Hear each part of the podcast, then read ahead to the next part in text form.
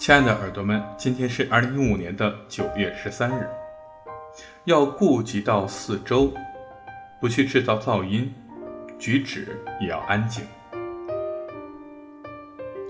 不穿在地铁里显得过于招摇过市的服装，这是小周穿衣服的标准。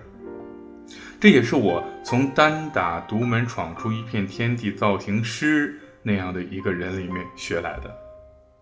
当时在理发，他跟我讲说什么奇装异服啊、花哨的衣服啊，可能说对于个人很好，但是在周边环境之中来说，他一旦变成一个个体，无论在什么样的人眼里，都会觉得很怪。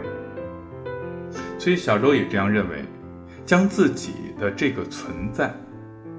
融入到世间，不去给我们周围增添麻烦，这是一种礼貌的体现。不制造噪音，举止安静，是为了能够更加的用心去融入到这个世界之中。晚安，建筑师。